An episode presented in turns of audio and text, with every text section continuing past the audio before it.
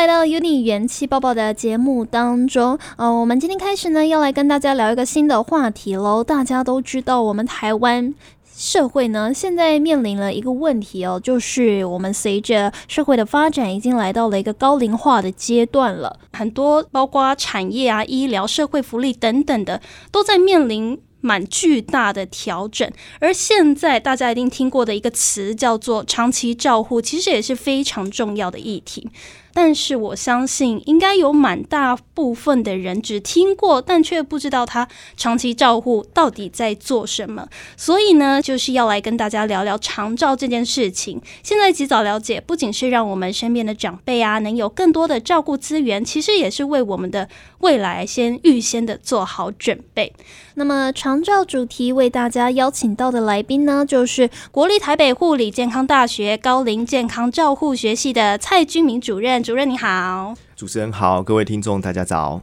是院长早安。那么今天呃要来跟大家聊一个还蛮实际层面的问题啦。如果你遇过，一定都能够感同身受。如果长辈突然发生一些什么意外，住院到回家的这一个过程当中，相信很多人都会有一些。挣扎，或者是不知道该从何着手的一个状况，有很多人哦，他们在出院之后才开始向长照中心来提出申请，病人出院之后在家了才开始进行评估。大概是两周到一个月之后，才等到这个长照服务。那这时候，通常大家已经等不及啦，已经买好辅具，然后辅具可能又买错，或者是家人已经辞了工作在家照顾，可是照顾的技巧又不好，造成病人可能会反复入院的一个情况。没有适时的复健，又导致长辈可能失能的情况越来越严重。所以呢，今天我们就要来和主任来聊聊哦。我们从住院到回家的无缝接轨，到底该怎么样进行？我们还需要什么样的一个出院准备？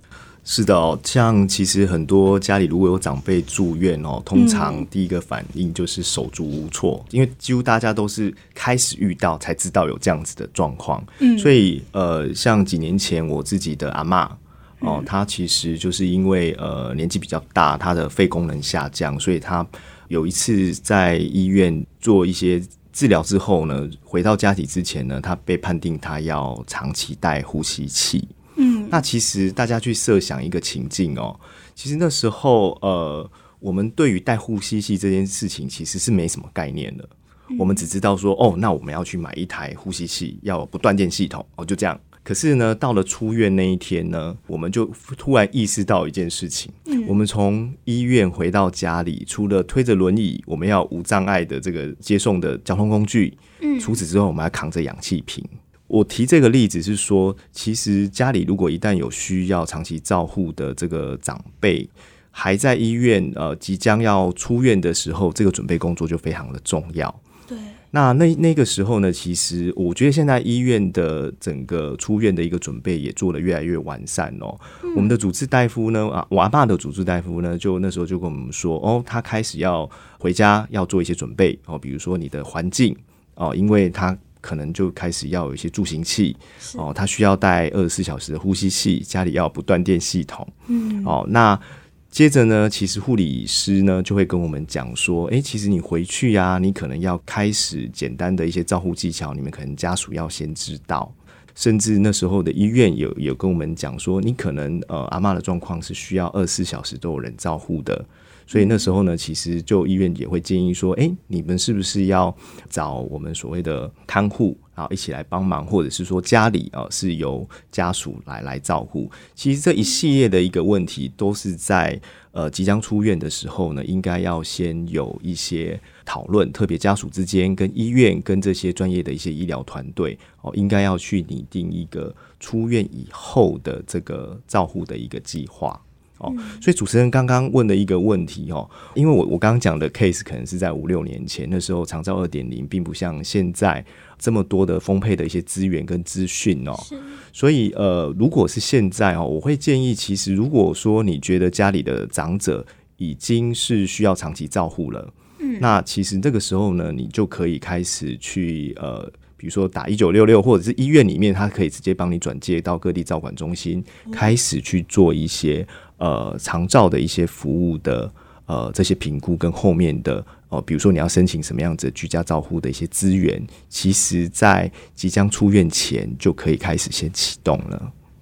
家人从医院终于可以出院回家，这当然是一件令人开心的事情哦，不用每天跑到医院去，能在家里照顾长辈会是一件幸福的事情。不过呢，在医院到回家这段过程当中，其实也是有很多的细节或者是需要准备的地方，是需要家人啊一起去同心协力去完成的。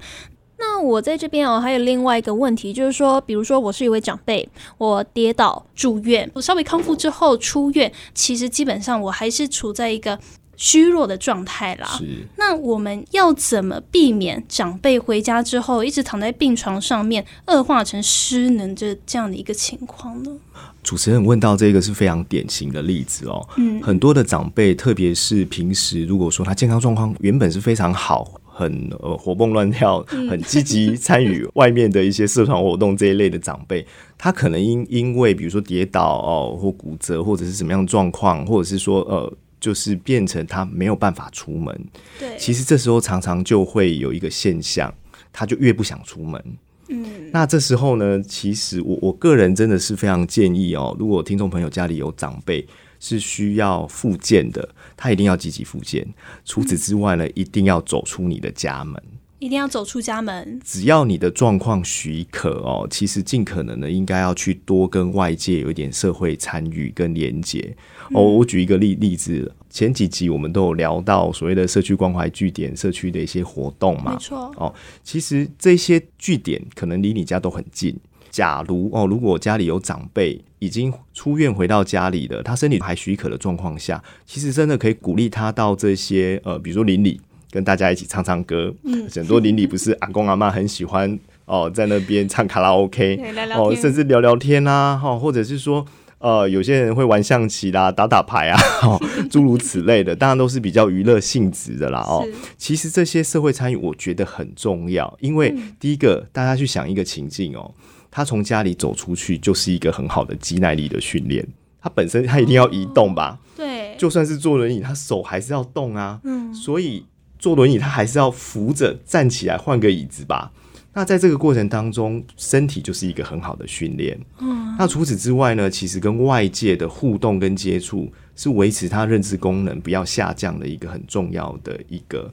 一个环节哦。所以呃，我刚刚提到就是说。这时候，如果我们是一个子女哦，扮演子女哦，啊的的角色，应该去关心我们长辈，并且最好呢，可能陪他出去哦，到外面走走。那其实前几集里我们也都有聊到，其实有所谓的日照中心是哦关怀据点这一类的，这些相信都是离家不远的地方啦哦，所以如果有机会呢，可以呃善用我们这这些社会支持系统哦的的协助，然后搭配本身自己的健康状况的一个附件，我觉得这个是可以帮助我们从出院从急性医疗期度过，然后恢复到。在日常生活中恢复原本它的一些功能啊，然后继续 maintain，继续维持它的一个健康状态，继续保持下去的一个很好的方式。嗯，因为毕竟当身体的状况不再像从前那么好，心里多多少少我相信一定会产生一些失落感，或者是抗拒，或者是不想要给大家知道这样的一个心态。所以不管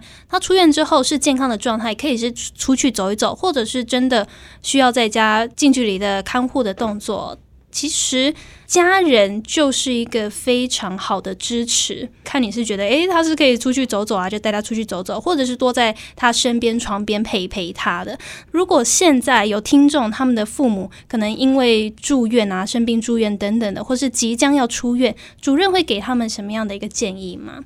我我想哈，其实如果即将出院，其实最主要还是要跟呃你的主治大夫，嗯，哦，可能讨论一下我们出院要准备哪些工作。除了在急性医疗的这个部分，它后续的一些附件啊，或者是一些营养哦，那甚至呃很多的跟社工有有一些社会的呃支持系统，其实现在医院都有很好的一个配套了。那其实共同讨论出来一个出院准备计划。那如果说已经真的是确定是长需要呃变成是长期照护的这样子的一个状态的话，其实我还是建议拨打一九六六，可以开始去启动你的对应的一些。资源，嗯，因为现在哦，其实主任刚才提到的，医院在这一方面的意识也是有在抬头啦，所以大概医院也都会告诉你，诶，后续应该要怎么做。那同时，你其实也可以一方面进行，就是拨打一九六六，看看，诶，我们到底之后会需要什么样的一个服务，什么样的补助？那长辈后期会需要什么样的一个帮助？那我想哦，就是对。整个家庭对长辈最好的一个协助了。那么今天呢，就非常谢谢蔡主任来跟我们的分享，谢谢主任，谢谢。那么《元年元气报报》也就明天见喽，拜拜，拜拜。